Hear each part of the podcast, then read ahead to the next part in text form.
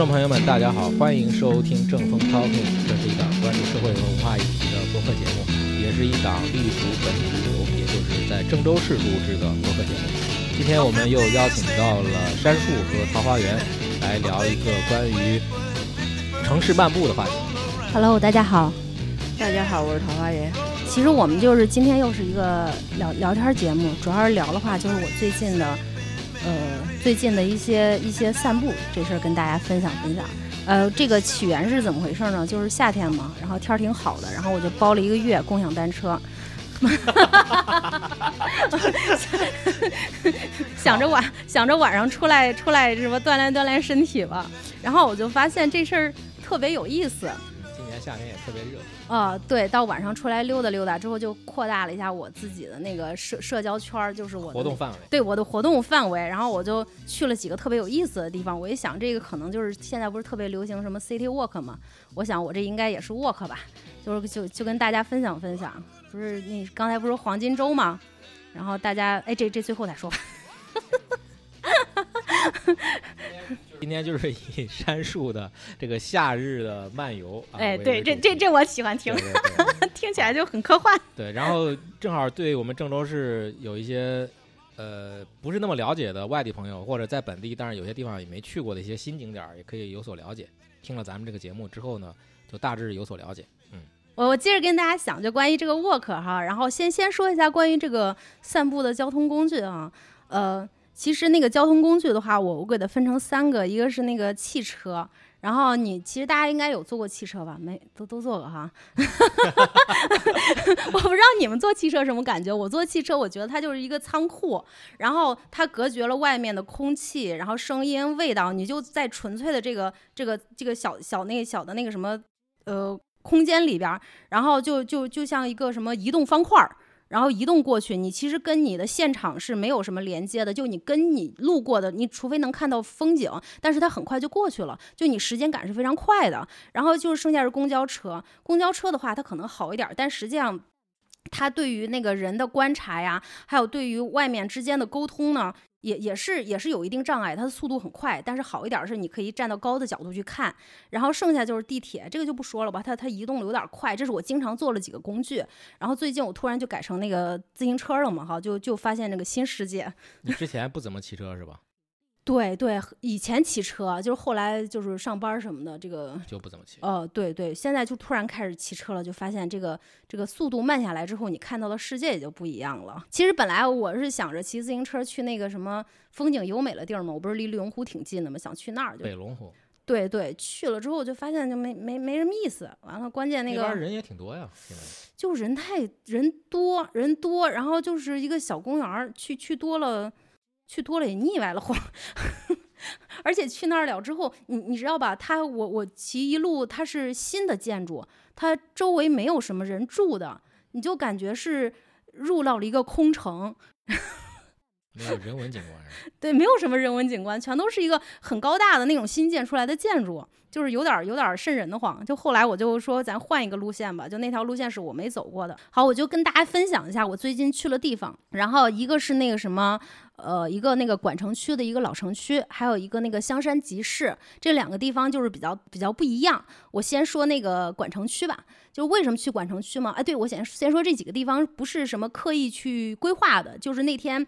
呃，刚好有时间了，然后我们就是想吃烤鸭，就我不知道你你吃过没有？就郑州人好像一般都吃过吧？对我就说给人烤鸭总店那儿，对对对，我就是说给别给外地朋友说我很喜欢吃烤鸭，他们就很奇怪，说你是在郑州，你怎么喜欢吃烤鸭呀？其实郑州有一个非常有名的烤什么郑州烤鸭总店，然后我就跟我姐约着，我说我们去那儿就回忆一下童年吧，小时候就是就是吃到烤鸭都属于过节那种的。那个对我我小时候其实倒也好像没怎么吃过，因为离我家好像有点远，对吧？好吃吧？那都是个硬菜味呀、道我们其实对我来说好像没有什么童年记忆，好像家穷家穷，像我们这种富人经常吃。我也不知道这跟穷富可能也不一定有啥关系，对我可能就不太喜欢而已。好吧，好吧，然后我们就专门确实现后来我吃的还确实可以这家，嗯，哦，对，然后我就专门去去那个去那家烤鸭总店，然后去那儿吃了一下。我顺便给大家科普一下，为什么我们郑州会有烤鸭。其实这个是汴源头是汴京烤鸭，汴京是开封嘛，就原先那个南南宋、北宋、北宋的都城汴京，北宋北宋，对对对是北宋。不要这么严严肃点儿，严肃点科普 科普，就是其实烤鸭的源头是是来自开封，因为开封那边有有？有有有河有水嘛哈。汴京烤鸭，汴京烤鸭很有名儿的。后来不是亡亡了嘛，这个王朝亡了，亡了之后咱不就南宋了吗？南宋那儿之后就是北宋的师傅就去南宋，然后那边也有鸭子，就是南南京健康是把嘛。杭州做。哎，，对，然后 反正烤 鸭鸭子也烤起来。你这这这到了那边儿，到那边儿不是南京烤鸭有名吗？呃，这这算落下来，落下来之后呢，不是朱朱元璋那边建国吗？建的是南京，然后那边烤鸭烤烤好之后，朱朱棣朱棣不是又搬到了北京嘛？然后那厨子就跟着朱棣过去了，之后就开始这这这这不知道是不是正史啊？有这么一路说法，就说北京烤鸭的渊源是我们这儿，对，那也是开封啊，那也不是咱们这儿啊。那咱不是近吗？啊，行了行了，要不然我们这儿源于中原。对我们为什么有吃烤鸭的传统呢？就说这家烤鸭店其实还是蛮蛮久了，就是很，我记得在在小的时候那个地方，就是我现在去看了一下，其实它也没有怎么装修，还是那个小时候的那个那个国营的那种感觉。啊、对对，其实我现在看起来，它比起我们那个新的。饭店那就已经有点老了，就是装修啊什么各方面。但是你要在十几年前或者二三十年前看起来真是很体面的。你要去那边请客呀什么的，还是很体面的，就那种时光的时光的那个仍然吧。就是你恍惚之间你又回到之前。接着说，我们就吃完这这这碗烤鸭嘛，就是挺好吃的，因为我们这边的烤鸭呃跟北京不一样，北京是脆皮的。脆皮的，然后是那个皮割下来之后蘸那个白糖吃，就那种入口即化，我我这是吃不太了。然后我们这边烤鸭皮是软的，就烤的很香，就很香。它有那个呃药吧，不知道什么微的，就是那种那种药香还是什么香，就是很好吃。就是大家如果来的话，就可以来这边尝一尝，就是叫什么郑州烤鸭总店，它有就是好像是郑州的老的食物这边都有，还有那个菜老菜记啊，说伊府面什么的都可以点来吃一吃。啊、当然。我我们不是还完旧嘛，还完旧就是当时还是中午，就想着呢去看看吧，去去去溜达溜达，因为现在那个管城区它去年吧还是前些年就说是要做那个规划嘛，就把那个呃城区。对城区进行了修缮，我们说回去看看看看修缮成啥样了，啊、然后这就是我们就是。就往往往前走了，就就属于那种徒步吧。哎，我们这属于正经 walk 了啊，都不骑自行车了啊。这正正正经着一天 walk 那游边要说还真的可以走一走，就是走路是可以走下来的。那边就是很很适合，短的很适合没有没有那散步么那么大区，对，对，很适合散步。嗯、其实我们主要去的呃有几个地方吧，啊，对，两三个地方。呃，首先去的是那个北大清真寺。其实我童年不是在那个北大那北大清真寺那边住的，原先后来是搬到那儿。之前呃之前是知道我要搬到那个地方，我心想，哟，清真寺那不得是个大洋葱吗？结果我去那儿大洋葱不是洋葱顶吗？对吧？你你对清真寺的那个那个嗯想象，结果我后来去看，不是，它是一个一个那个中式建筑，就是就是就是你说是跟那个呃，寺庙对对，它就其实很像中寺寺庙，但是你进去了之后，它那个牌匾还有那个堂，我们寺庙的话，它是两进的院落，是明呃，我先就是补充一下，它是明清时期的一个建筑，是两进院落。当然后现在的话，它是建呃后面又建了一些东西。好，我先跟大家说一下现这现在这个北北大清真寺改造的情况吧。我小时候其实它没有没有，你小时候是啥时候二十年前吧？啊？那就是两千年左右是吧？哎，对对对，哎呀，这个算术好对你应。该这样，你应该这样表述，对，对对，在没有改造，我没有改造之前的话，其实它那个相对来说还是比较破败的。它那个广场啊，还有周围的居民呢，毕竟是有年代感的。现在改造之后，哎，我觉得挺好的。他把那个广场给它扩了之后，前面又建了一个买牌楼，就是一个属于那种什么挡挡的吧，遮遮挡的，就是你你来了之后叫个啥影壁，哎，对对对对对，好，从这儿开始切啊，就是先是一个影壁，然后我们就是穿过了影壁之后，就到了他们的正门儿。嗯，正门儿当然我们是进不了的，是关着的。我们是从小侧门儿呃进入他们这个北大清真寺的。一进门儿的话，它其实是有一个很好看的一个小院儿，小院儿的两边儿的路是有石碑，应该是有年头的，可能是它这个建造的时候就是有下的石碑吧。我没有特别仔细去看，但是应该是明清时期的那个、那个、那个、那个、那个形制，对那个形制。然后两边有个小侧门，小侧门特别好看，呃，有有那种镂空。半圆形的那个木，那个叫什么？就是叫月，不算月亮门，是属于半个月亮门。你穿过进去之后，就到了他们的大堂。其实应该是叫星月堂还是什么堂？因为它不像我们汉传的寺庙，汉传的寺庙的话，它会里边供的。主神吧，然后供的主神，它这个是不供主神的，基本上就只是一个礼拜。所以当时去的时候，我还刚好，而且不会有太多那种呃人物的那些雕像，应该都是对它没有，它是几何图案或者是一些花纹之类的。它是一个它的里边的建筑，嗯，也是一个中中式的中式的结构，里面外面都是中式结构，但是它唯一不同的是，它没有主神，里边全都是一个大通一个大的空间，上面有垫子，然后供人们对供供人们祈祷。当时刚好赶上他们那个祈祷，还稍微有一点那种穆斯林的音乐响起。嗯，然后这是它的老老建筑的话，就到此结束了。但是它还有新建筑，因为这个随着这个时间的发展啊什么的，这两个建筑铁定不能符合大家的那个就是供奉啊，或者或者宗教需求。然后他又在旁边建了，旁边的新建筑和那个老建筑特别有意思，他们就是融合的特别的好。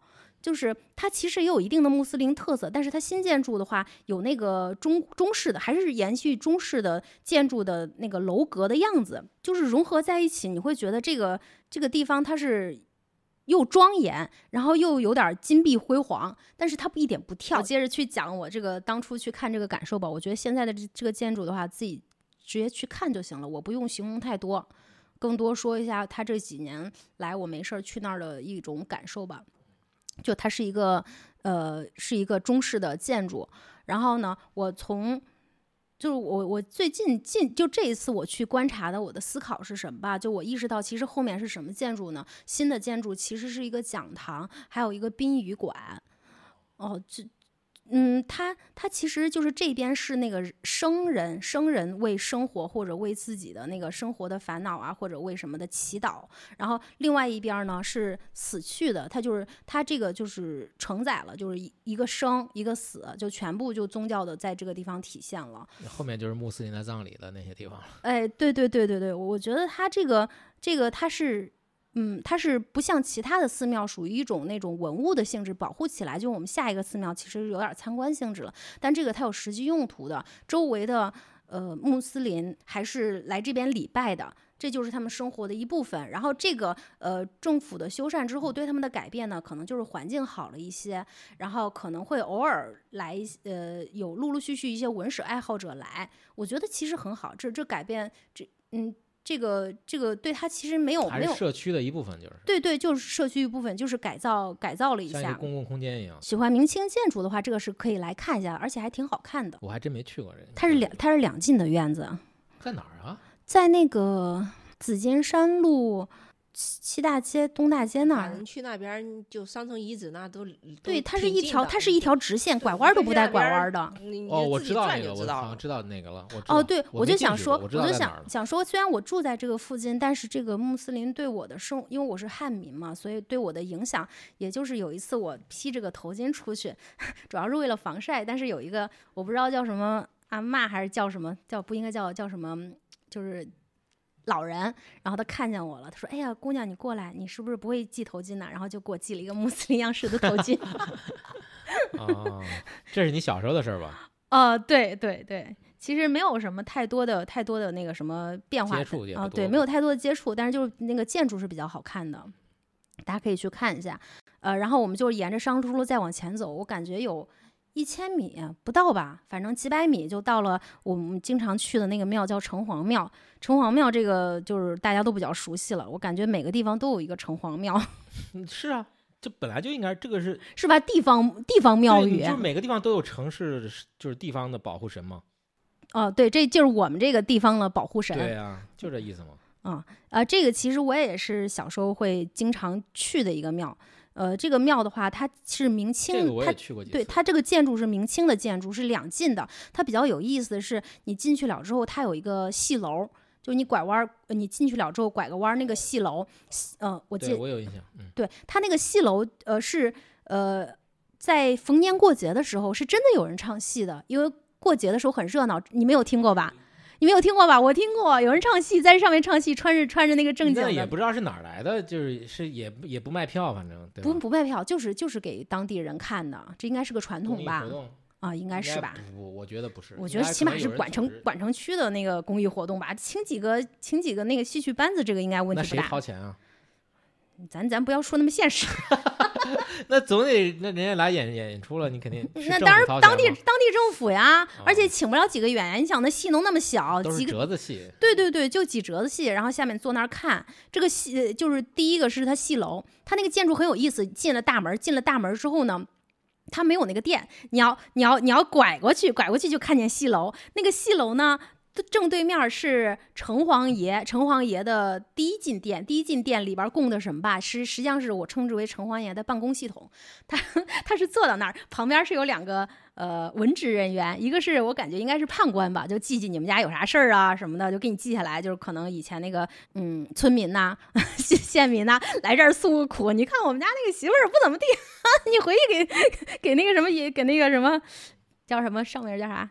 呃，玉皇大帝对，给玉皇大帝说说，大概是记记这个的。然后另外一个，他好像是书记员，估计是应该是赏罚分明吧，是是是属于那个城隍爷的办公场所。然后你知道那个戏台刚好是对着城隍爷唱，是给城隍爷唱的。就是这意思啊，就是要给他们唱的呀。啊，然后我想说，就是好像这些年就每年都有都好像过年都会在这儿有一些庙会什么之类的。会有会有以，前以前也有，以前也有。最老的时候是有，但是后就是我我跟你说，因为我是一直住在那儿的，然后他他应该是近些年，后来我就不住那儿了，然后一直都有，每年每年那个春，这是我后面要说的，就是每年春节都会。我记得有一年那个正月十五什么，还是去那儿还去猜猜那个猜灯谜，不是就有有，他每年正月十五吧它这个它这个不算是完全荒废的一个庙，虽然它我们现在拜嗯拜的已经，哎，我接着给你讲，你别我待会儿待会儿上价值，我接着讲，我接着讲这个。然后他前这第一个第一进第一进供的那个城隍爷儿是他的办公场所，然后咱不是办完工嘛，就是办完工之后不得休息嘛，然后我们就往后面后面一进，其实我称之为主殿吧，就是它前面还有一个廊，有一个廊就是像凉亭一样的，旁边是有两个门神，就是那种很凶神恶煞的门神，是是是那个管着那个城隍爷的休息场所。进去了之后，其实他。没进门之前，上面的都是一些呃，像什么花开富贵啊、什么送子啊之类的那个题材的绘画。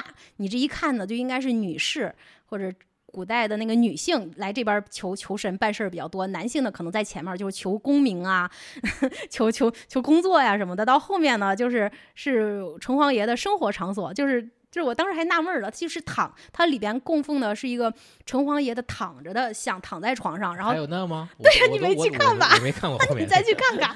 我觉得我记得这个像应该是换过的，以以前不是这个样子的以前应该是三清吧，这我也不敢说哈，这都记不太清楚。反正现在我我那天去看的时候，我才意识到 他是躺着，然后然后城搞笑的，我觉得。不是不是不是，城隍奶奶，城隍奶奶是坐在床边儿上，然后他是躺在那床边儿上，这是就是他那个供奉的那个上面就是一个床，就是一个那个古代那个床的样式，就是城隍爷休休休息的场所嘛。然后周围的壁画呢，就是人们去迎城隍，就大概就是迎迎接城隍的那个热烈的场景，就可能就是。嗯，我就想象他修这个吧，就就是很明显，就决定是有有人来这儿求嘛哈，可能是求子吧，现在也够呛。按道理来说，你古代的那个衙门都是这种设置，就是前朝后寝嘛，啊，前面是办公，后面就是呃居家。你就故宫也是这样的嘛，前面是三大殿，然后后面是那个什么各种宫啊什么之类的。对对，对你就是这样的你就你就你就想它这个设置，这就是比较简化一点。对，嗯比较比较简单。然后周围对它周围周围有殿，就是最后的那个寝殿，它旁边还有两个厢房，的东西厢房其实是供着二十六十甲子神。有六十个吗？应有有有有有，以前我去的时候还是比较小，现在它又重新重塑了，重塑了六个比较高大的六世甲子，就非常传统的一个中国那个民间文化信仰，就就就就是想象出来的一个人的那个生活场景。他这个有门有要门票不要啊？不要，免费的，免费的。然后，呃，关于这个城隍爷，我还稍微了解了一下，因为 就是咱这儿的这个 对对，有名有姓的，不是任何人能做城隍的。这这个这个城隍就是能成神，还是还是人还能成神的那个年代，就是楚汉之争的时候，刘邦的一个大将叫做季信，你还拿不准的样子。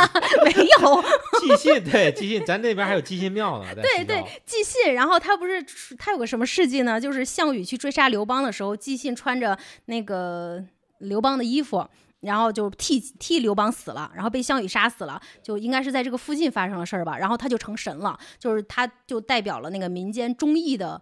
忠义忠义的化身，然后就保佑一方民众，我就觉得他这个就是人，当当时那个年代人还能成神呢，神的时候那，古代都是这样啊。哎，不，最后一个成神的是是海瑞吧？后面就没有人成神了吧？别别别，你 别乱说。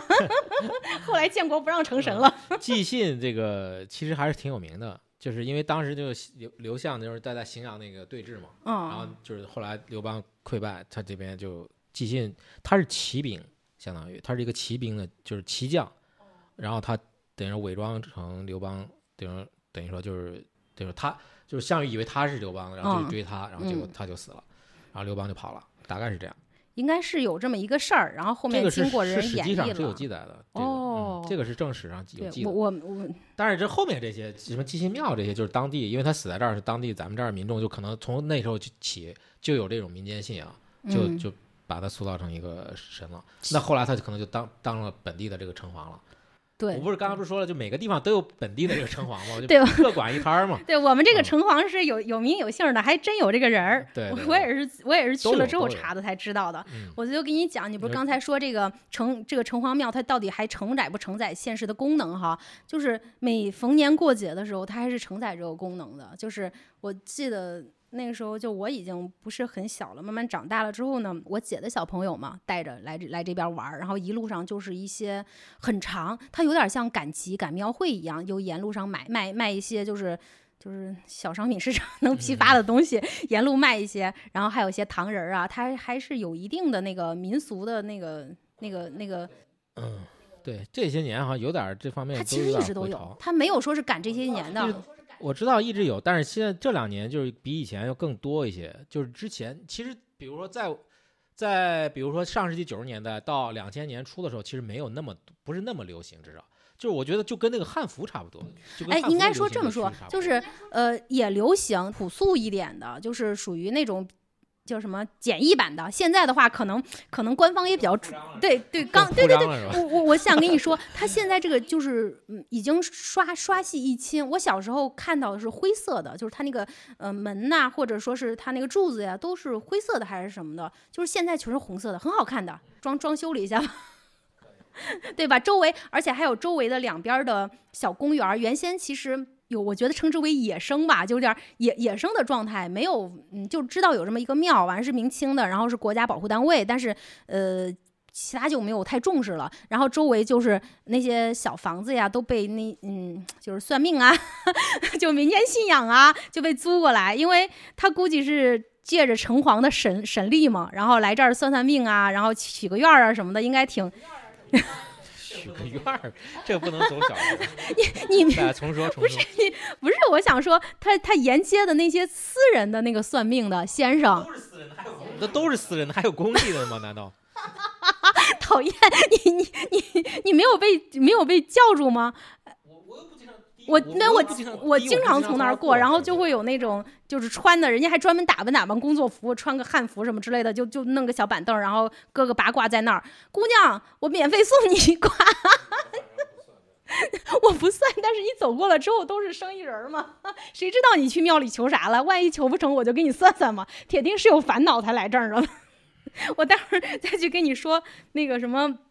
现在新建的那个、那个、那个寺的时候，也是周围就这种特色特色工作人员，就是还是很多的。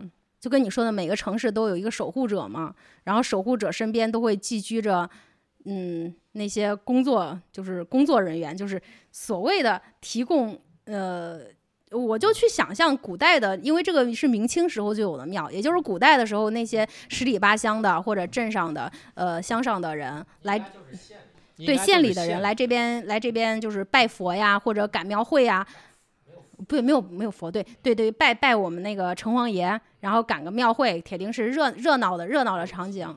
有集会嘛？当时过有多少天有集，肯定也在这儿有一些市场交易对对对，然后就就有一些那个算命的呀，有一些什么的，然后到现在呢，可能就是那些卖东西的没有了，但是 因为你城隍城隍就是要在这个县城的一个就是边儿上，就是他守着这个，要么就在城城市的这个城墙外面一点，他应该或者城里里面一点他应该是城里边。啊，就反正就在城里面，就是就是县城的里面的一个一个设施嗯啊。因为郑州市的老县城就是现在的金水管城，就啊啊，这个地方也是以前那个都城的范围嘛，就是就是在这儿，就是在这儿，嗯。啊，我原先工作那条路上，我是每次都经过这儿。其实他对我的个个人的那个影响的话，是我知道这么有一个明清时代一个古建，然后每天我骑着自行车，然后我上班嘛，我就经过那儿，然后一年四季的风景是很好看的。才说你，你刚才说你上班以后不怎么骑自行车了，有 bug。我上了很多年的班 他，的交通工具不停的在变，我会根据我的路路途路途远近过这里的时候就行了。就是刚好也就是一年的时间，然后目睹了这个这个城隍庙的一年四季，是很好看，真的是就是红秋天的时候对秋。天秋天我其实秋天是最舒服的，就秋天它。旁边原原先也是有个小公园的，没有像现在左边右边都是小公园，它只有一个小公园，然后小公园里边里边种着是。树那个树的品种我忘了，应该是银杏什么的吧？它会它会变色，变成黄色，然后黄色的树叶和这个红色的墙，还有这个绿色的琉璃瓦，它映衬在一起是非常好看的。春天也是好看的，其实冬天也好看。冬天不是落叶都落完了吗？但是这种萧瑟之感，你你配着这个古就某一个角度你去看，就是一种那种古代的、古代的、古代的那个场景。其实，在这个城市当中还是挺好的。我每次去那儿，我就专门骑骑车的时候，我就专门经过那儿慢慢走。这个这个城隍庙就就差不多就说到这儿了。这这这沿线嘛，沿线就是我刚才说的是先去看那个北大清真寺，沿着商城路。呃，往前走，其实没有多久，就是自己就是真是 walk 着，我，对对对过着就 walk 到了。之后我们就沿着那个商城路再往前走，这这就厉害了，这就厉害了，这就是我们那个商城商城遗址的城墙。怎么说呢？就是经常经常走，现在把它那个城墙进行了一些修缮，变成了那个遗址公园儿。这个地方我就给人家。就是来来了人嘛，我就给人家吹吹牛，这个不不用吹牛，他他真的，这个还确实是有点有嗯历史价值是很高的，嗯，就货对以真价实前的话，其实这个城墙也是在历史方面是比较重视嘛，但对我们市民来说呢，它其实也就是一个比较高的一个土坡。这在这里我就插入一下，就是最近许宏出的那个最早的帝国那本书，实际上主要就是讲郑州二里岗文化的，就二里岗这个商城，郑州商城。呃，在那个地方不是打扫卫生嘛？它不是现在当时小时候就已经建成那个商代遗址公园的。其实，在我们走的那条路上，它有就是有青铜器，有很多的青铜器出土的，有一些窖藏啊什么的，啊，对，有一些作坊都就是那种什么窖藏坑，就就在这个地方。每次我就是有朋友来、亲戚来，我就指指，你看没有，这个地方青铜器不是青青铜器在这儿刨出来的，然后这个地方，然后那个什么什么叫杜岭方鼎在这儿刨出来的，我就给人家讲讲这个，然后顺便我再科普一下那个小知识，就关于这个青铜器。青铜器出土出土的时候，它是青铜色。但实际上，在几千年前人们使用的时候，它是金灿灿的颜色。对，这个很多人都不太清楚。我记得，呃呃，我当初画画的时候，那个编辑不是让我去画一个场景嘛，就青铜器的使用场景，就是烹烹煮食物的使用场景。我给他画了一个金色的，然后他说不对不对，你得画你得画那个什么青铜青铜色的。对对对，我觉得现在应该是知道的人就多了吧。就跟希腊的那些雕塑，我们现在看的都是白颜色嘛，就是大理石色的。其实它在当时其实也对是彩色，就是挺挺艳俗的那个颜色。到对对对，实际上这个当时说是这个这个那个是什么肃穆的伟大，就是感觉是白净哈。其实当初的话，人对人们其实也喜欢热热闹闹的。这个金铜器也是别人也是喜欢金灿灿的用的。他生了锈，别人那那当时那个人也不用这个。然后这个这个简单说一下吧。然后它这条道呢，就是还有现在不是修成了一个遗址公园吗？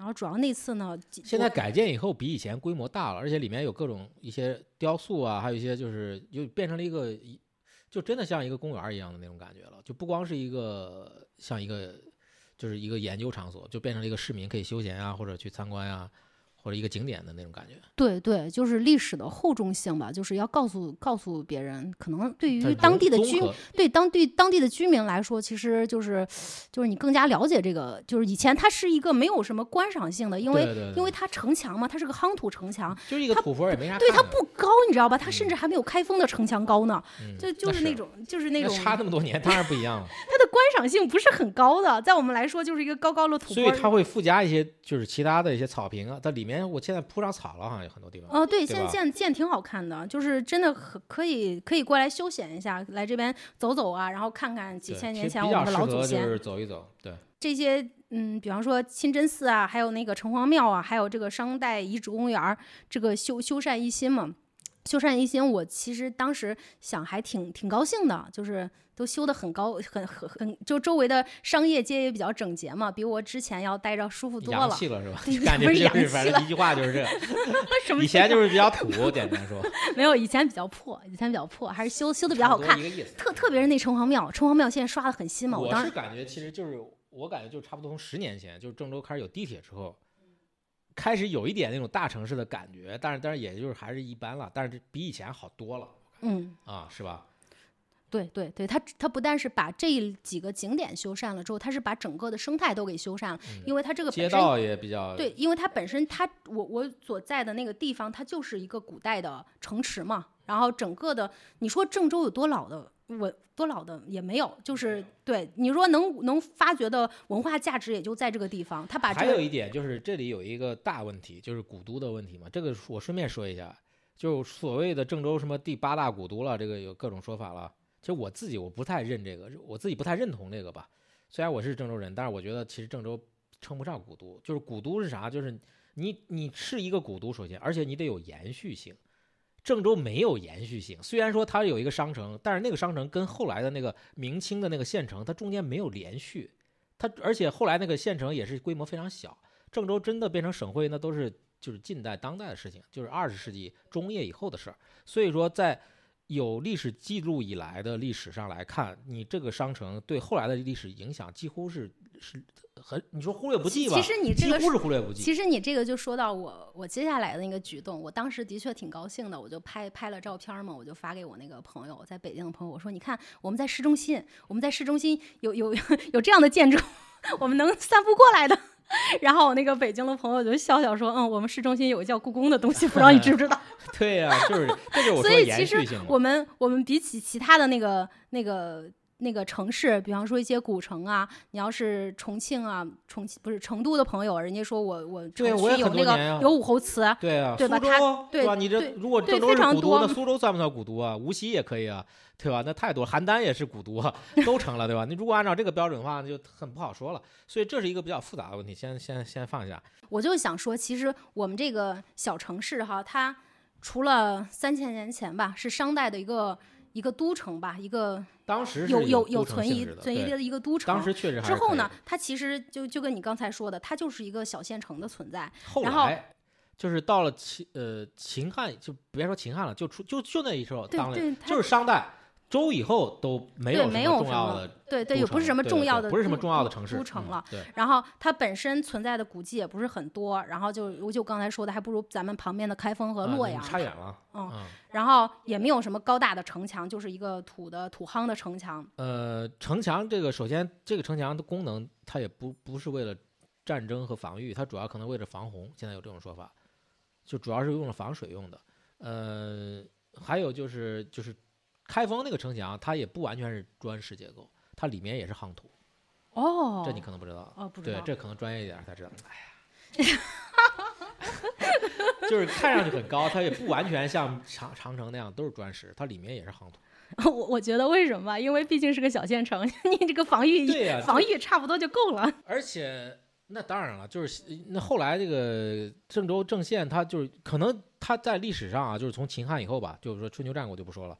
秦汉以后，它有的有的时候是州一级，可能会管两个三个县，有的时候就是县级的，就是州县级。它有就是它没有称过府级的，几乎没有称过府级的，就它可能会是带两个县，但是它还是州，就是它不是市级单位。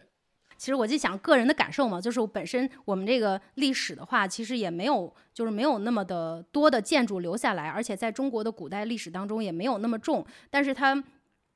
对于我们居住在里边的人来说，它其实毕竟还是一个县城的一个中心，它保留了那个近代近代那个当地老百姓居住的一些生态，然后那个生态它还是有的。呃，原先其实刚开始的时候，多少是有点网红的，就是被炒的网红街区的感觉，但是很快很快它就过去了。它是不没有被过度包装的老城生活，然后它。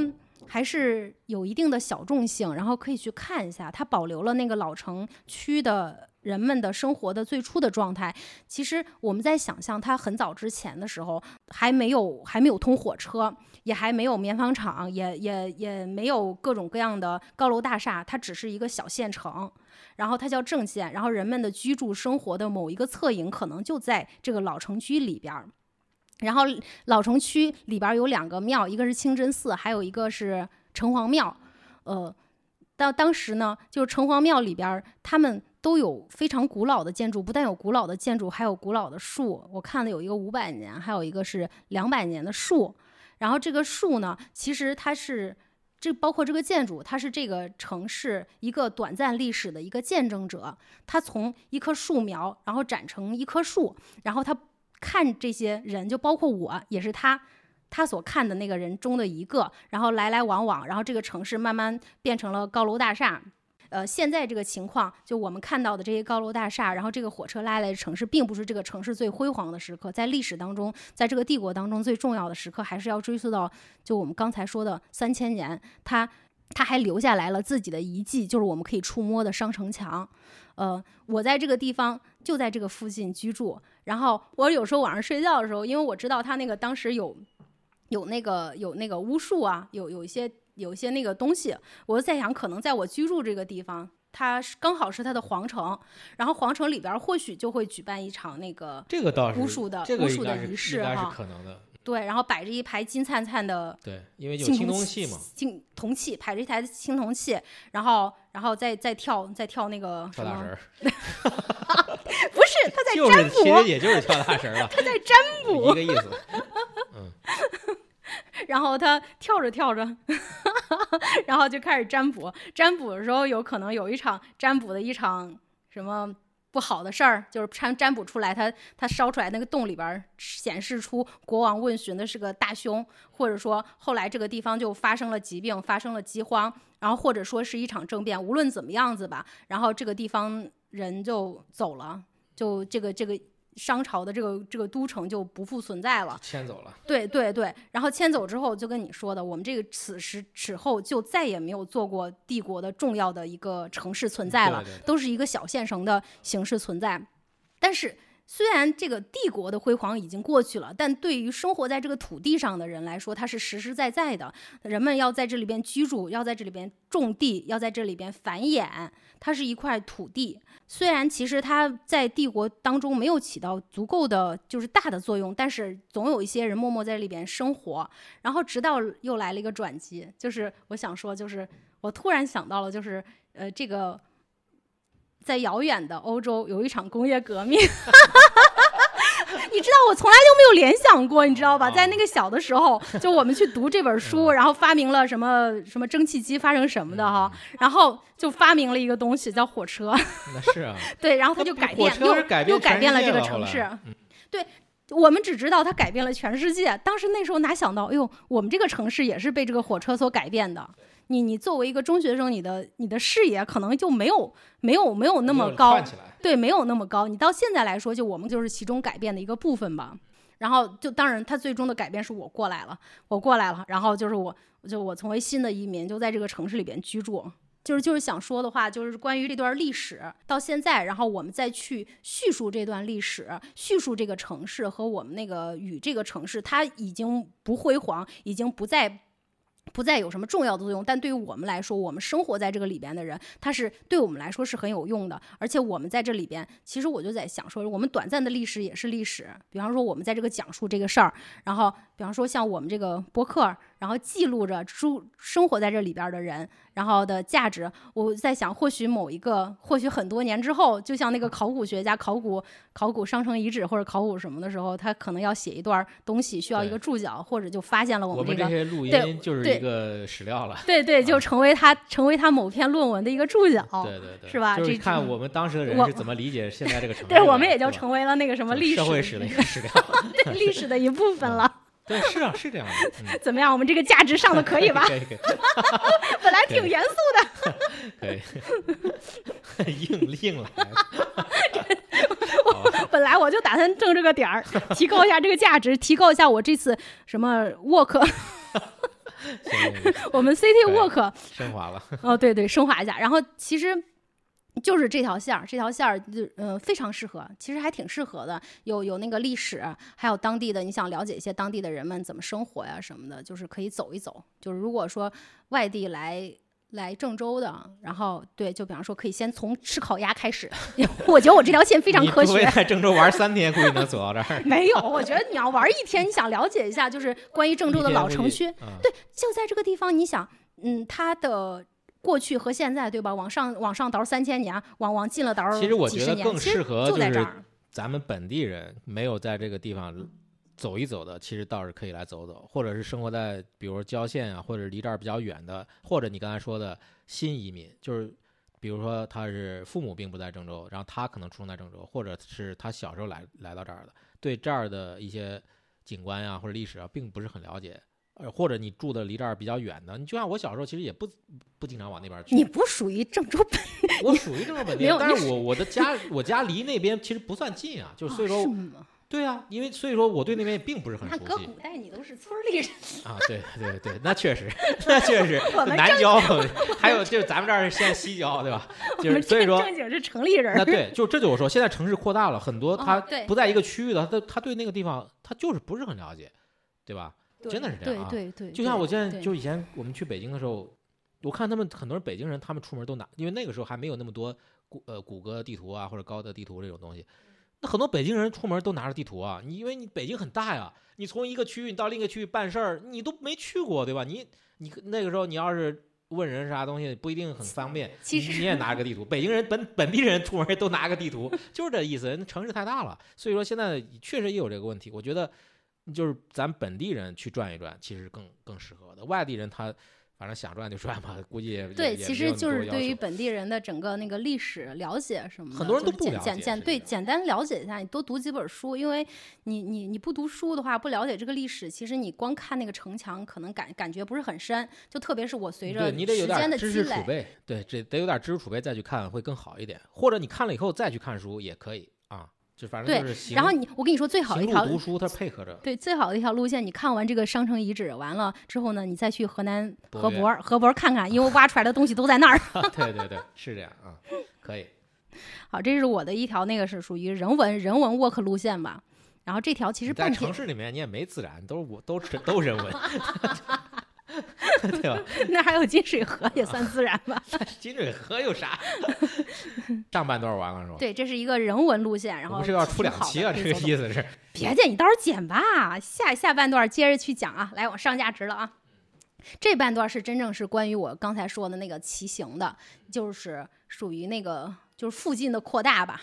就是我觉得附近是腿可以走到的地方，但是呢，我这个就往就除了这个这个腿之后呢，我们就增加了一个那什么工具自行车，然后这是自行车拓展出来的一个地方。刚才上一段我说的是关于那个城市的这个千年历史和百年历史哈，这一段我就说的城市的近代史，其实是二十年左右形成的这个，二十年吗？我觉得二三十年左右形成的一个小的生态生态。生态系统吧，对，因为你刚刚才你说的城市不是扩大了吗？扩大了之后，就会有一些新的移民到，新的移民就会产生新的文化、新的生活系统。它不像刚才说的，它是老城区，它有传承的。哦，对，爷爷他可能真的是有爷爷也生活在这儿，或爷爷的爷爷也生活在这儿，它是有一个脉络，有个传承，对吧？比方说某一个什么茶呀，或者就我不太吃的，反正就就那个什么，哎，咱不能这么说哈。就是我作为新移民不太爱吃，但是他们住了几辈子的人，就是我忘了一个油茶店什么的。啊油茶哦，嗯对，就就特别喜欢吃，它是有历史的，但是随着。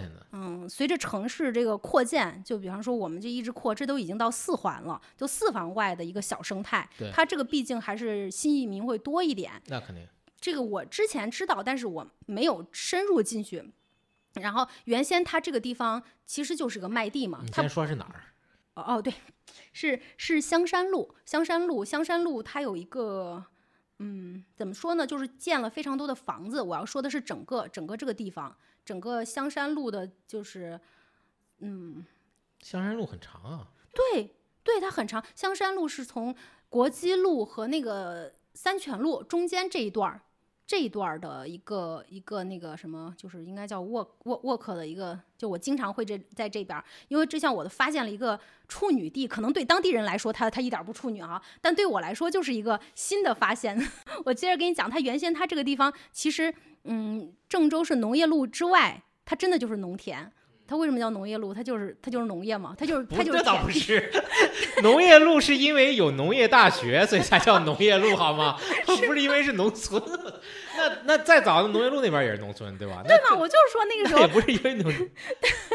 我一直觉得它是它是我来给你科普，这我给你，这我知道。大学路为啥大学路？因为郑州大学在哪儿，哦，对？吧？农业路，农业大学，它有农业吗？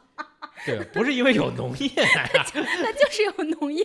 我以前也是，那到处都有农业，那四周都是农业，对吧？那为啥不在其他地方叫农业了？对我也纳闷啊。我小我小时候，我小时候走路嘛，走到那个尽头就就是就是麦地，然后那个地方就是对就好像是是某一个大学的农业基地嘛。河南农业大学嘛，你听我说嘛，当时我就想，这已经到了城市的尽头了吧？谁会住在这个地方？这个鸟不拉屎的地儿。然后后来发现我就住在这儿，而且现在已经变成是市市区市核心区了。对对，很繁华，很现在农，因为郑州市这很多年、几十年，就是从房地产崛起，这个房地产产业崛起之后，它向北、向东发展的更多，向西、向南发展的要少一些。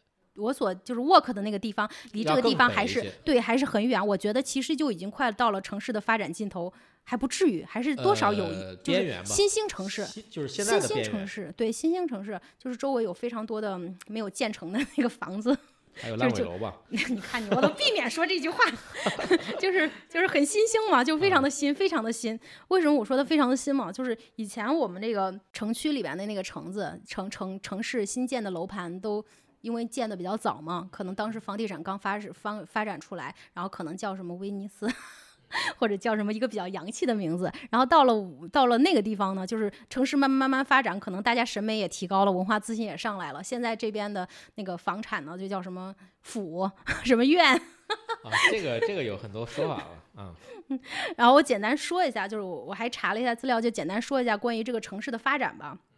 城市的发展规律，其实这个城市，嗯，我们只能是以那种欧洲那边城呃欧美那边的城市的发展规律，因为他们发展比较早嘛，我们是也是近代发展起来的。就是当时工业革命起来了之后，呃，为什么叫工业革命？因为以前是农村，就是呃。居民也都是农民，然后等工业起来了之后呢，就是 有了现代城市，然后现代城市就是那些设计者或者那种设计师就要考虑现代城市它那个人是需要怎么样的居住环境。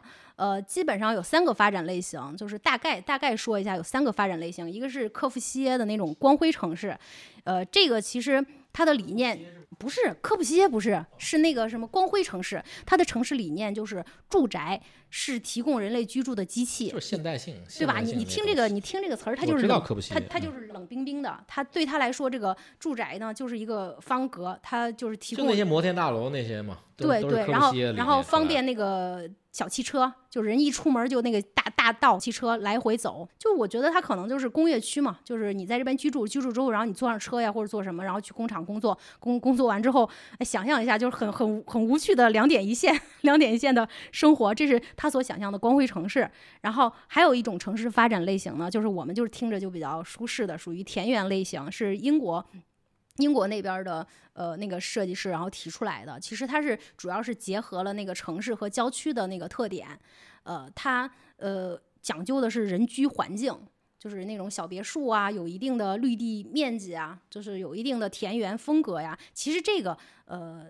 其实很受欢迎的。当时他这个设计出来，然后设计这批房产很受欢迎，但是也没有推广开来吧。也有一部分，这个是一个发展方向，一个是光辉城市，还有个田园城市，还有另外一个是赖特。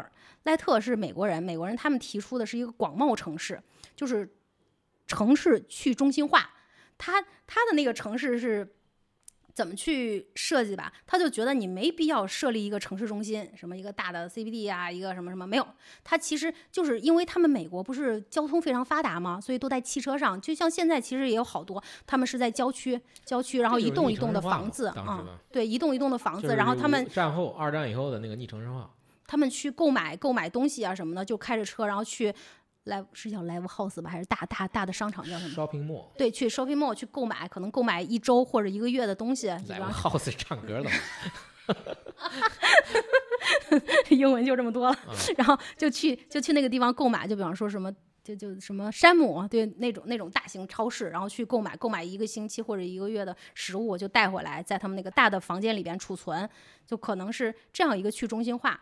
这是三个三个探讨的发展方向。这个在欧美的话，他们就是根据每个国家的情况不一样都有。然后在我们这儿呢，就是我们本土这边呢，咱是咱是啥是吧？哈，对对对，都有，我们都有。对，真是混合的。就我们现在抬抬头看所有的城市，这这几种都有是吧？有光辉城市的那种大的大的商业中心，然后田园的，比方说郊区的一些别墅的，还有什么去中心化城市，这个好像不太多吧。在中国还不太行，中国它因为人口密度还是要大一些。哦，我知道为什么是美国人那边他们地广人稀，怪不叫广袤城市呢？对呀，这个可以在西部推广。不是，这个不是在西部推广，它 西西部广。这西部就是，比如说像洛杉矶就是很典型的，但是纽约。我说在中国西部。啊，中国不行，中国西部不行，中国西部没钱啊。也得集中哈。呃，其实这个地方它就像我刚才说的，就是它有一定的那个什么。就是现在不是慢慢城市发展了吗？原先那个城市的那个楼盘就是是那种复古式的，你就是以前没有没有，我以前说一下，就是以前我们那个那个楼盘的话，里边都会搁个雕塑啊，或者搁个什么。欧欧式的，欧式的，然后现在慢慢的话，我们就讲究一些那个绿地面积了呀，或者中式简简中式了。然后这一类的房子，我为什么要说到这儿吧？就咱咱落地了啊，就这这边儿这边儿就是就是我我我骑着自行车，我走过这两条大道，一个是国际路，一个是三泉路哈。哎呀，让我感觉到就是新的那种什么新文化运动的产物，之前的那个。什么复杂的，什么洛可可或者巴洛克的那种那种房子，在这儿都不不复存在了，是更多的是新中式、新简约的，是吗？对你没去吧？我带你参观参观，收费啊，收费。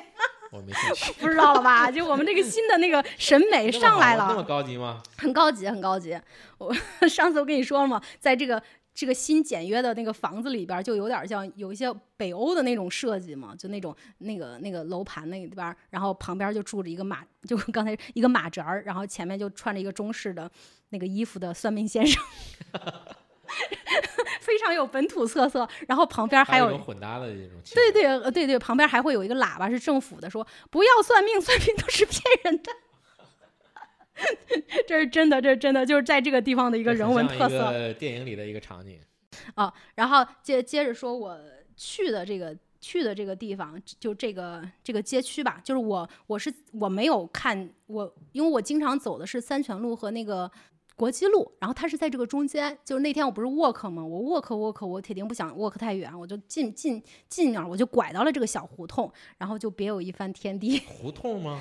它应该叫做小街区吧，应该也不叫胡同，其实类似类似于胡同。小路吧。对，小路就是那种纵横交错的井字路。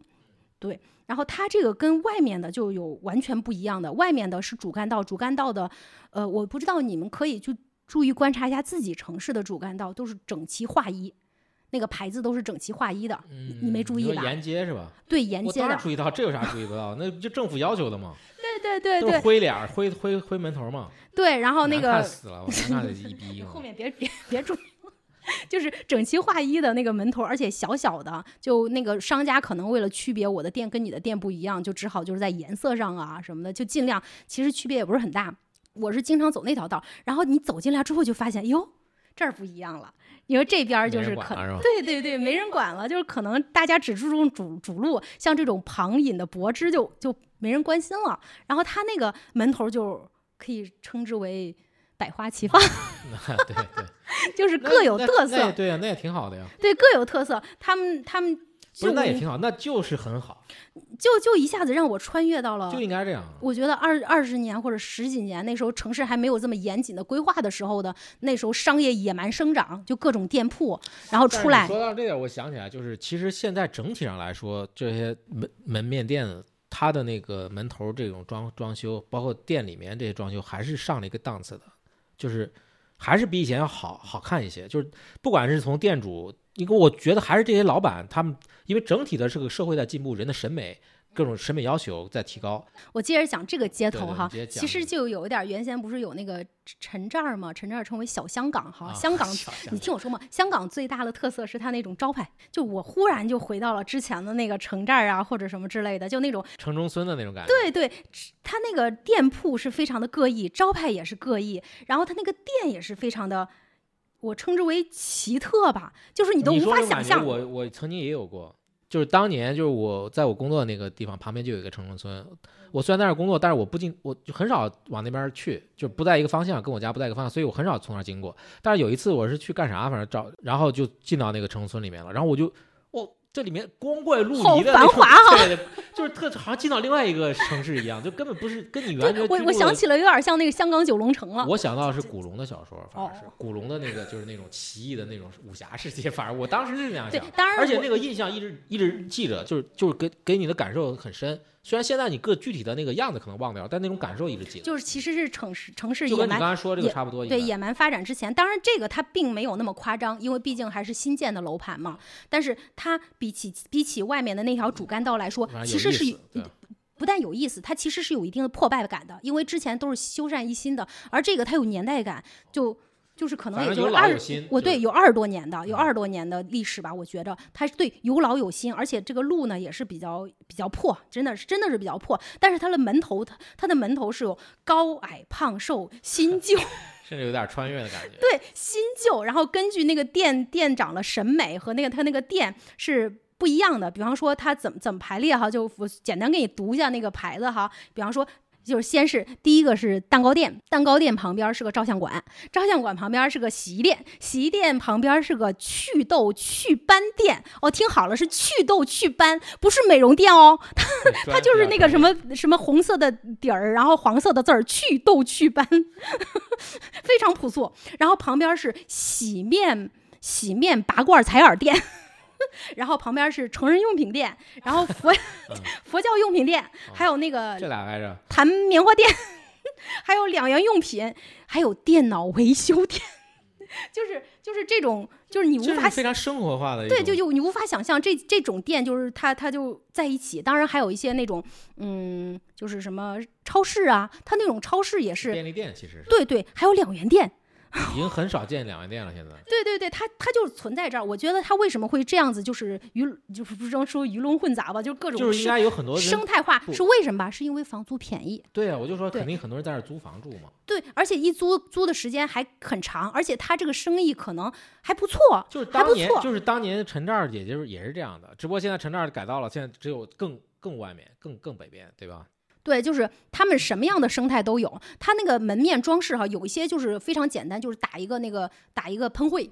就是就行了，还有的呢是真的，人家认真装修的。就比方说，他有美容店，叫什么 SPA 呀，有啊，有有正经的装修好了饭馆，是那种低低等商业生态和高级商业生态并存。啊，对 对对，就非常有很有意思，而且他们并不是这一边儿是高等的，这边儿是低等的，不，他们就混杂在一起。城市的功能本来就应该是这样的，其实这才是自然。对它其实它这一台它这一条街就是就是延伸下来这一条街还有几条街吧，都是这样子的。然后那个牌子有些大有些小，而且有一些那个牌子我一看都真的很有年代了，就是。呃，有些商店的那个，就是你猜这家好不好吃哈，你就看这个牌子，一看二十年了，估计好吃。然后我其实在这个店铺当中，我我我跟你说一下，就是两个，就我比较比较注意到的一家店铺，是一个是是个超市，它的名字叫做自奋超市，自是自我奋斗嘛，叫自奋超市，它不是丹尼斯啊，或者是其他那个连锁超市。我一看，它就是应该是自己那个超市。它有两个房间，一个房间是卖食品，一个房间就是门头是卖文具，它是分开的。然后它没有打通，我怀疑可能是房租租租租的问题吧，但不不影响，不影响它生意。它生意特别好，我去里边逛逛哈。你别看它那个那个那个店，它不是很大，但是真的。你只要想到的东西，它都有。你你猜我去那儿找到什么？黄冰糖，你不知道吧？没吃过这种东西。就是你去一般的超市还不见得有的。然后它其实就是不大，但是里边冰糖冰糖做饭用的是吧？呃，炖银耳啊，炖什么之类的。对对对对。然后你就去那儿找，而且它那里边经营的东西是，我一听这个名字哈，自奋，一看就是就很有故事的一个名字。然后。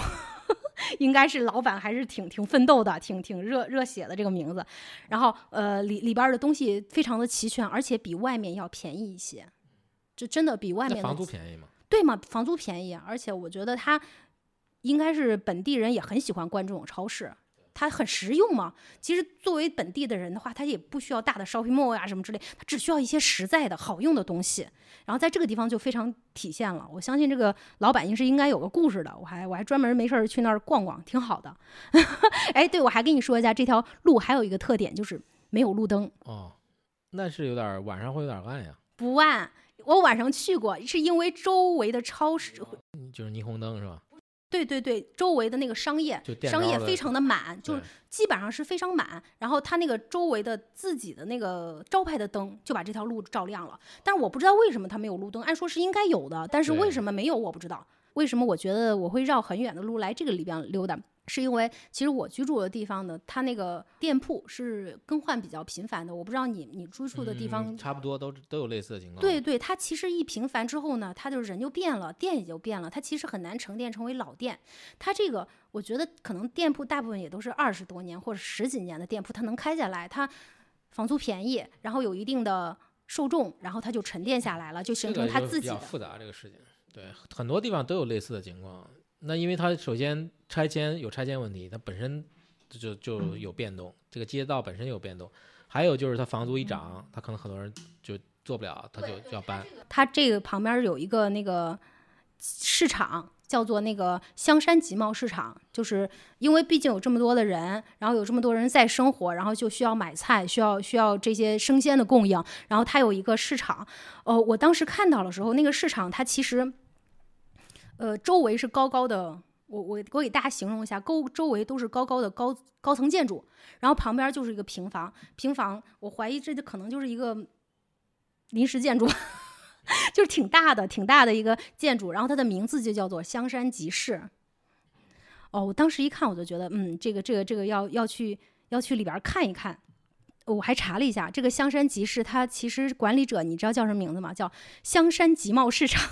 对，这个名字很熟悉吧？就现在其实不太这么叫了。对对对，不太这么叫了。我觉得可能是由于它拆迁嘛，它可能也是村民呐什么之类的，有这个传统，有这个赶集的传统，然后他再去呃进行商业的变动啊什么的，没有大的商业商业商场居住的时候。固定的场地吧。对，就是一个固定的场地。我觉得就是它那个建筑看起来像临时的，但实际上它是一个固定的固定的场地，就是一个很大的。就有点像以前那种批发市场嘛，那种露天的批发市场那样的。呃，一两层或者负一层，它用来一个大型超市就可以了。但是它不，它可能是因为这个，对它这个地比较比较便宜吧，还是那个房租便宜。我跟你说，最最终到底还是房租便宜。然后它那里边是两层，第一层是卖卖一些那个我们日常的那个水果呀、蔬菜呀，还有那个海鲜。然后第二层它还没有没有那个没有正式开放吧？我怀疑它可能是打算，就像我们以前的那个集贸市场，它什么都有，可能是打算。那个老头老太太衣服呀，我怀疑可能是提供这种。这种其实倒还有，在市区也有。你像那个东三街那边那个黄河黄河什么什么集贸市场，就这种，就是就是可以骑着电动车在里面逛的那种。但但是那个集贸市场它主要还是卖日用品，它不像这个，它其实就是一个小的集成商业体，它并没有被大的商业体所所那个统治。比方说，它按说它会就会被一个大的商场，然后是按照现代化的发展，对吧？但是他没有，他只是用用这么一块地修了一下，就很奢侈，就是就就在这么大一个面积里边。重要的是，它就在这个地方就长出来这样的一个一个一个一个商店。我为什么会觉得这个商店会比其他的超市有意思吧？是因为我我会专门不在我们这个下面的超市去买，会跑到这个地方去买，就我称之为浅熟人社交。它不像其他的，这个可以写篇论文了是吧？嗯 就是它是自营应该叫的，轻熟人。哎，对，轻熟人，你不要打断我，接着讲。就是它，它比那些超市，超市的话，我我会去买的话，其实是没有人和人，可能对于那个 emo 的人，就是挺不知道 emo 就内向的人可能好一点吧，哈，就他直接选购了之后一结账就完了。但是呃，在这个地方呢，它虽虽然看起来像像超市一样，就挺整洁的哈，挺大的，但是它是固定的商固定的商户，摊位，对，固定的商务，对对对，固定的摊位，就是，嗯，它不像在其他超市，你去那儿之后，然后有不同的工作人员，可能早班晚班还不一样。像这个呢，其实我也没有特别专门跟他们建立联系，但是你买过几回，你买过一回，他们就记住你了。我真的很生气，我说我长得有那么好看，就是应该但是这是一个基本技能，很特别吧？就是作为一个那个就是那个什么生意人啊什么之类的，就是会记住一些人，对对，然后就是甚至大部分。对对，有时候我去买一些肉什么的，他会给你，哎呀，小姑娘又来啦，然后这个这个不错什么之类的，就一下子有那种亲切感，你不会跟他建顾客体验比较好。对，顾客体验就是我觉得说是浅熟人社交，就是你去买了之后，可能还附赠情绪价值。那不就是这意思吗？在在这个地方买的话，就多少是有点人情味儿吧。然后他还还有特别好玩的是它。因为它是一个大的大的那个集贸市场嘛，外面的话自然就会有一些那种加工加工食品，就是一些推着小摊车呀什么的摊贩在在在这边聚集，还有一些夜市。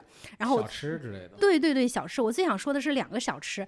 为什么我会觉得这边小吃好好吃吧？它不像其他那种网红打卡，其实都差不多，都是都是那几个东西对，完了差不多。对，而且还挺贵的，没什么本地特色。哎，这个可以，这个这个跟那个商城管城区那边儿是一样，它多少是有点本地特色。管城区那个食物好吃不好吃不吧，它起码二三十年有历史了。这个也是，呃这个也没什么历史。但是，但是我想说的能不止，二三十年。我想说的是，它应该是有历史的。我想说两个摊贩哈，他一个是卖豆花儿的，还有一个是卖菜馍的。你听这个菜馍，菜馍我家里还做呀，对吧？对吧？我接着跟你说，做菜馍呀。就是呃，那那天就是一个卖豆花儿的，他是推着推着自己的小推车，然后非常骄傲。非常骄傲的，我就看着嘛，因为豆花儿它也不长肉嘛哈，我就说问他要一碗吧，他说：“哎呦，你你来的是刚好啊，来晚了可就没了那种啊。”我心想这个这个这个得多好吃啊！之后我我就你能不能把 然后我就去点了一碗豆花儿，就那个那个老板就非常非常热情嘛，我们就在旁边支了一个支了一个摊子，然后然后非常热情的介绍自己的这个加工食品，就就说这个豆花儿你尝啊，就很好吃的，这可是我自己从我怀疑他是从磨磨豆腐开始。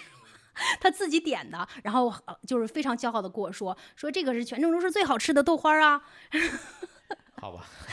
我尝了尝，真的很好吃，真的，它它是那种就是真的真的有两把刷子的。我我我猜他为什么做的这么好吃吧，这么受欢迎，是因为他是小本儿经营，他是夫妻店，他有这个，他必须要把这个做的好吃，然后他不是像那种网红或者流量流量生意的，就是大家做一但只，要一般来说是固定摊位的，都得做得好。你想想，一般的小店，就像你喝个胡辣汤啥的，如果不好，你也不去了。不一定啊。他如果说开在一个地段儿的话，就很难说。像他这种推的，我觉得嗯推的车的话，更依更依赖这个。对推的那也不是每一家都很好反正吃。吃的是就是呃，这算什么行业？就是餐饮行业。餐饮行业就是最根本的就是还是你得做得好，好吃。对，我也觉得他他呃不不是，我先说这一家，这一家他其实就经营豆腐，他就经营。单一嘛。对，非常单一，也就是说，他这个招牌就足够让他养活他了。他里边儿的东西也非常讲究，什么有野菜，什么啥豆豆之类的，咱也不知道，反正是是真的很好吃。他那个豆花儿有非常浓郁的豆的香味儿。然后这这家店，哦，对我我也成为他的回头客了。然后第二家我要介绍的就是一个菜馍，就跟你说的，你们家自己还做是吧？其实这个也没有什么特别的，特别的，就是你听起来就就没有什么食欲的之类的。但是你去看那个摊子，你就觉得很有 意思。行吧，我觉得也还可以。就是有有在有在外头卖吗？应该不多吧，卖的倒不多。对吧？嗯，我接着去跟你说这个这个菜馍，我为什么我去去那儿？其实我也没什么特别想吃的，但是我看见那个组合就很有意思，是一个白发白发老人，这个组合中年大叔正在夹着馅儿料，而那个老老奶奶她正在擀着擀着那个。擀着那个面皮，他们两个这种这种加工方式，可能大家不知道菜馍是什么样的东西哈，它其实是一个那个河南家庭非常家常的一个传统食物，它是有一个大的圆饼胚，饼胚上面放上各种各样的蔬菜，就是有有什么呀？一般来说就是韭菜，这个有韭菜是吗？需要需要需要需要需要，你以为别人都吃吗而？且年轻人他对我都不知，我都不知道，我都不知道。不知道，不知道。我们家是四川的，我吃的是四川的东西，我不吃这个的，我也吓吓一跳。然后里边说话了 里边里边里边，我要给大家解释，你说一下里边几边会有什么菜馍里边？韭菜和鸡蛋是最多的。对我家就比较就放韭菜鸡蛋，其他不放太多。他还他还放一甚些，至鸡蛋都不放有的，就就是韭菜。他很讲究，他他放了五个东西。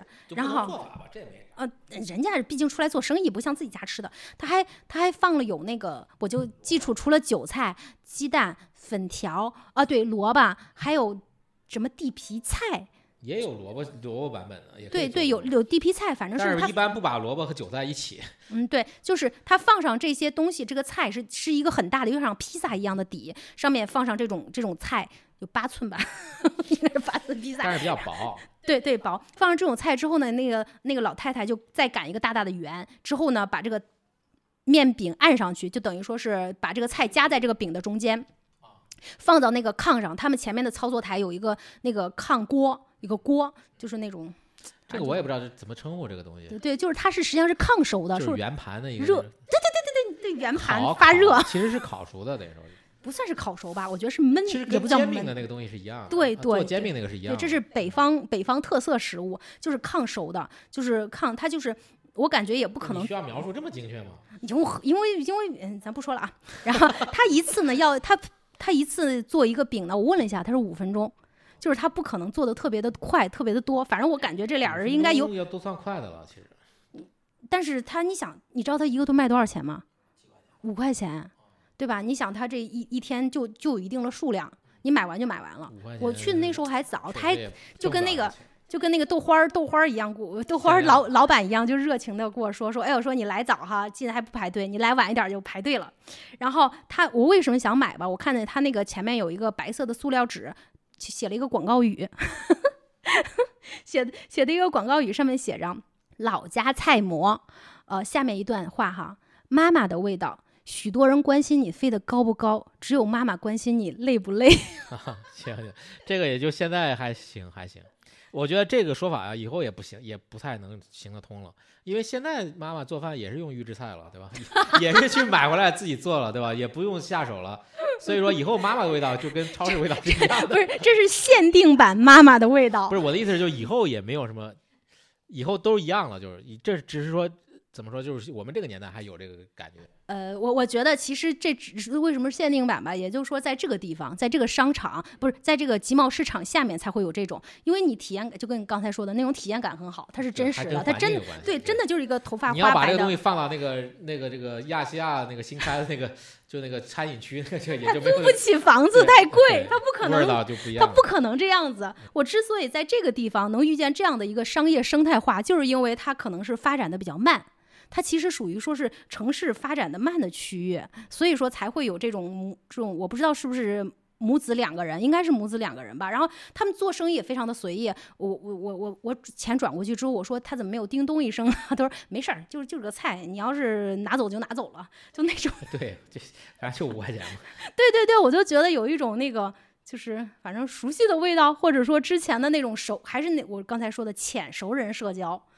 你这个命名也行吧？你这让我想起来那个，就以前我们去买碟，你现在都去网上下载看或者在线看，以前还看碟，你去去碟店里的时候，你就会挑碟嘛，然后你就会跟那个店员就会聊，嗯然后这个嗯店员就很懂啊，哎，给你，哎，你看最近有这个片儿，或者哎你喜欢看那类的，这个导演有还有啥？我一个新来的版本，我给你推荐，这个就是相当于你说的那个感觉，就是你跟他也不是很认识，但是他你你见到他，他认识你，你也认识他，但是你俩还会聊一些话题什么之类的，对，就是他对自己本身这个商品，他是他自己生产出来对他很骄傲，很认真的生产。比方说，我们去超市买一个东西，我最近嗯实体店有点复兴倒是，对你，你听我说，就是人一定发展到一定阶段，人还是愿意跟人接触的，就是我说的那种感情价值。就是我为什么你要我给你我接着跟你说完哈，我我我为什么要就我要总结一下我这个 work 为什么要 work 这么远？好好好，我为什么要骑着自行车 walk 到这儿？就因为我所居住的那个地方，它的浅社交是就快速化的，因为它发展的很快，发展的很快，就人跟人之间的关系就会拉得很远。然后我要来这个地方，它属于我觉得城市一个极样本，就是属于一个小样本、小小小气候带。然后我来到这里边，我就能够感受到之前的十年前的城市的那种感觉缓慢下来，物物跟物的交换可能快，但是其实我们需要慢的。就需要慢的这种感觉。其实我看到一个说法是，为什么就是中国会有抖音这种东西发展的特别好？其实反其实反而证明了中国的商业模式就是或者商业商业环境并不是很成熟。是像英国呀或者美国这种发达发达国家，它本身就有非常完善的这种商业网络，从批发到零售到一直到终最终的终端，非常的完善。所以说它本身很完善，你这种新的东西就不需要。反而中国以前这种不管你比如说中国人和中国人做生意。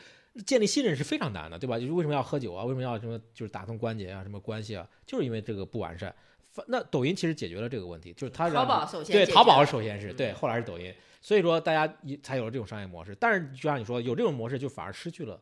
那种在人与人之间直接建立联系的这样一种，就是我们会发展出来就那种交换的那种比较工业化、比较快的交换模式。但是我们更需要这种模式。我觉得以后这种模式会更多，因为到发展到一定程度了。很多国家一直都在，都是没有消失。就是它，它会发展，你你知道吧？就是我会觉得会越来越多，因为。你知道现在这个经济情况是吧？也是这个样，对吧？就是另另一个维度要卷了，是吧？对对对，我觉得可能也不是卷，不是卷，是因为它为什么存在？就是我说的那种奇怪的大牌子，然后有各种各样的新的店或者老的店，这个店都是十几年的，它可能也不装修，然后但是有主顾存在。就为什么会有这么多样化的生态存在？就是因为归根到底房租便宜。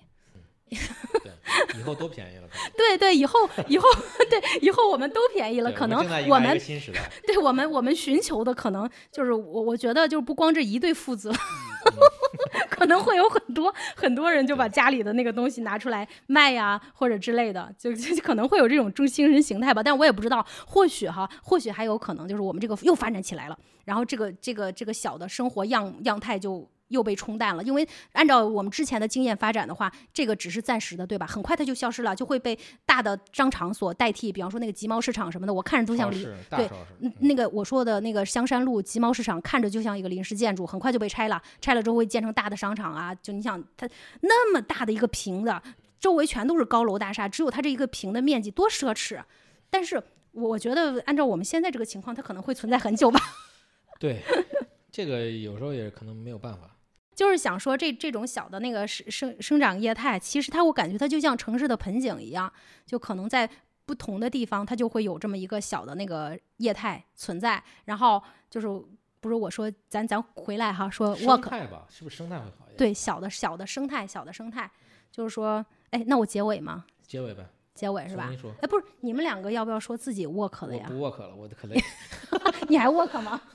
你也不 work 了。我经常 work 就是围着我家那个就是那个几个街道来回转转，就算是。你 work 出什么新东西没？没有，我跟你说，你就可以尝试像我这样子，就是长距离的 work，骑自行车进行几公里的 work，会发现这个。那去肯定也去一些不经常去的地方。对对对，然后我接着，那我就结尾了吧。啊，然后其实我去跟大家分享这个哈，就是呃，也是我的一个新发现。其实。对当地人来说，他并不新，是吧？他可能在那儿生活了二十多年了，或者更长时间了。就是城中村呐，被拆拆了之后的农民呐什么的，他可能生活了更长时间。但对我一个新的人来说，就是我是一个新鲜的人，我就是无意中拐了一下角，就发现了这样的一个小的生态环。对我来说就是新的，就是很新鲜的。所以我就在思考这个什么 city walk 是吧？然后 city walk 到底是？是个是是是 work 哪儿？是 work 那种呃那种街区啊，就是那种有历史的呀什么的，这是一部分。但是像这种的那种意外的小的那种 work，你也可以进行尝试，只要你没看过，呃，就跟刚才我说的，就是因为城市很大，对，城市很大，它总有一些小的你意想不到的地方，呃，能给你带来一些惊喜。你说的这个，我想起来，就是有一年我我走那个嵩山路，因为那个时候农业路和呃就是冉屯路这边还没有打通。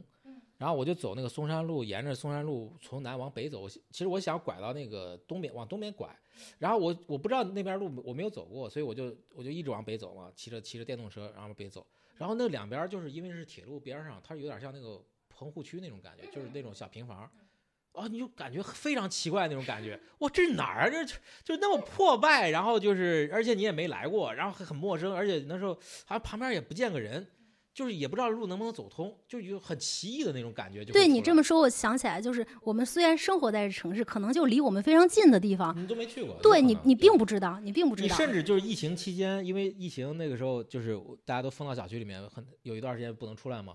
然后我就在自己小区转了转，我就发现，哎，这会儿还没来过，这个小区这条路我都没走过，对吧？甚至是这样的啊，对对对，城市了，对对对，可能我们去过什么墨尔本呐，去过什么新西兰呐，但是我们可能连自己家门口方圆多少里之类的一些其他的小生态，我们都不太清楚。就咱接着说，是不是要过节了嘛？哈，就是听说上价值了是吧？不是不是上价值了，就是说是如果哈，如果就是没买着旅游了票的哈，就是咱们也可以。就近，walk 一下。对对对，就刚才提到那些也可以去看一看啊。对对对，然后就是不一定跑得很远吧，就自己去看看，去散散步。就生活的周边地区、周边的街区吧。对对，周边的街区去了解一下，发现一下新生活吧。到城市的另一端。嗯，对，我们就是放下自己的那个脚步，我们从汽车改到。自行车或者改改改走路，然后是就是你你只要放放慢下来，你公交也可以，对不不一样，就是你你要走路，你放慢下来之后，你看到的城市跟你快快走的城市是不一样的。那肯定。对，就跟你刚才说的，你之前没拐过这个胡同，因为你走得很快。如果你坐公交车，你不会拐它的，你只有有一个很慢的交通工具，你可以停下来，你才会拐到那个胡同里头。嗯，这个这个就是我今天要说的这个 walk 吧，就是希望。对对，就是听没有哦，对陶陶姐咋不说？没有，我我我其实我是想说，嵩山路两边有很多老街区是很值得走一走的。嗯，你说那个是棉纺路那边吧？呃，不光是棉纺路啊，嵩山路那就靠西的那一片儿，郑州靠西的那一片儿是过去是郑州的中心。CBD，郑州郑州五十年前 CBD。那那些地方，那些地方其实有很多街道，都现在去看都还是有。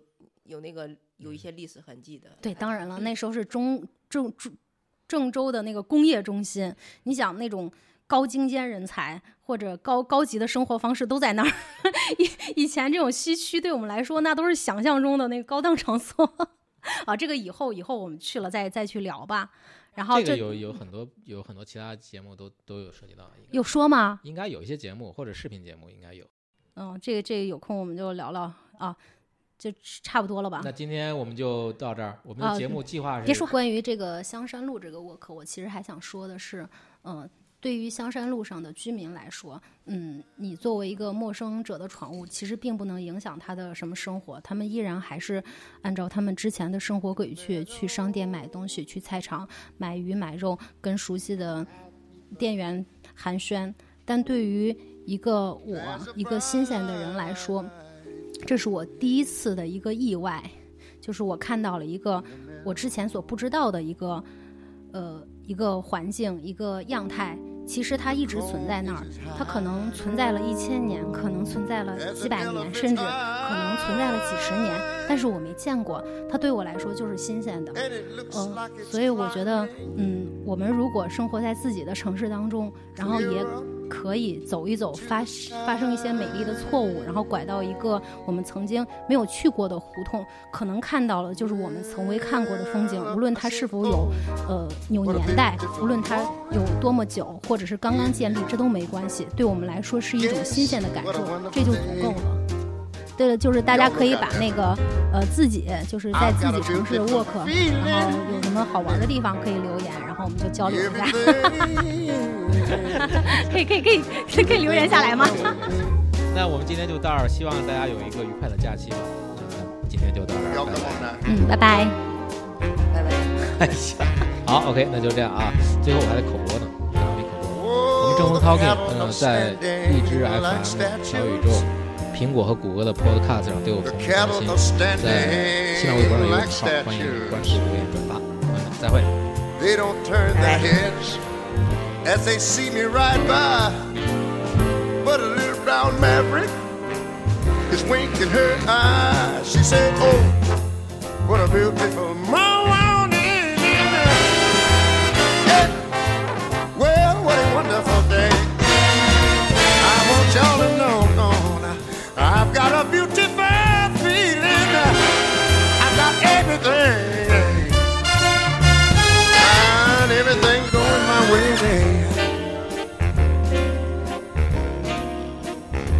everything going my way, my way.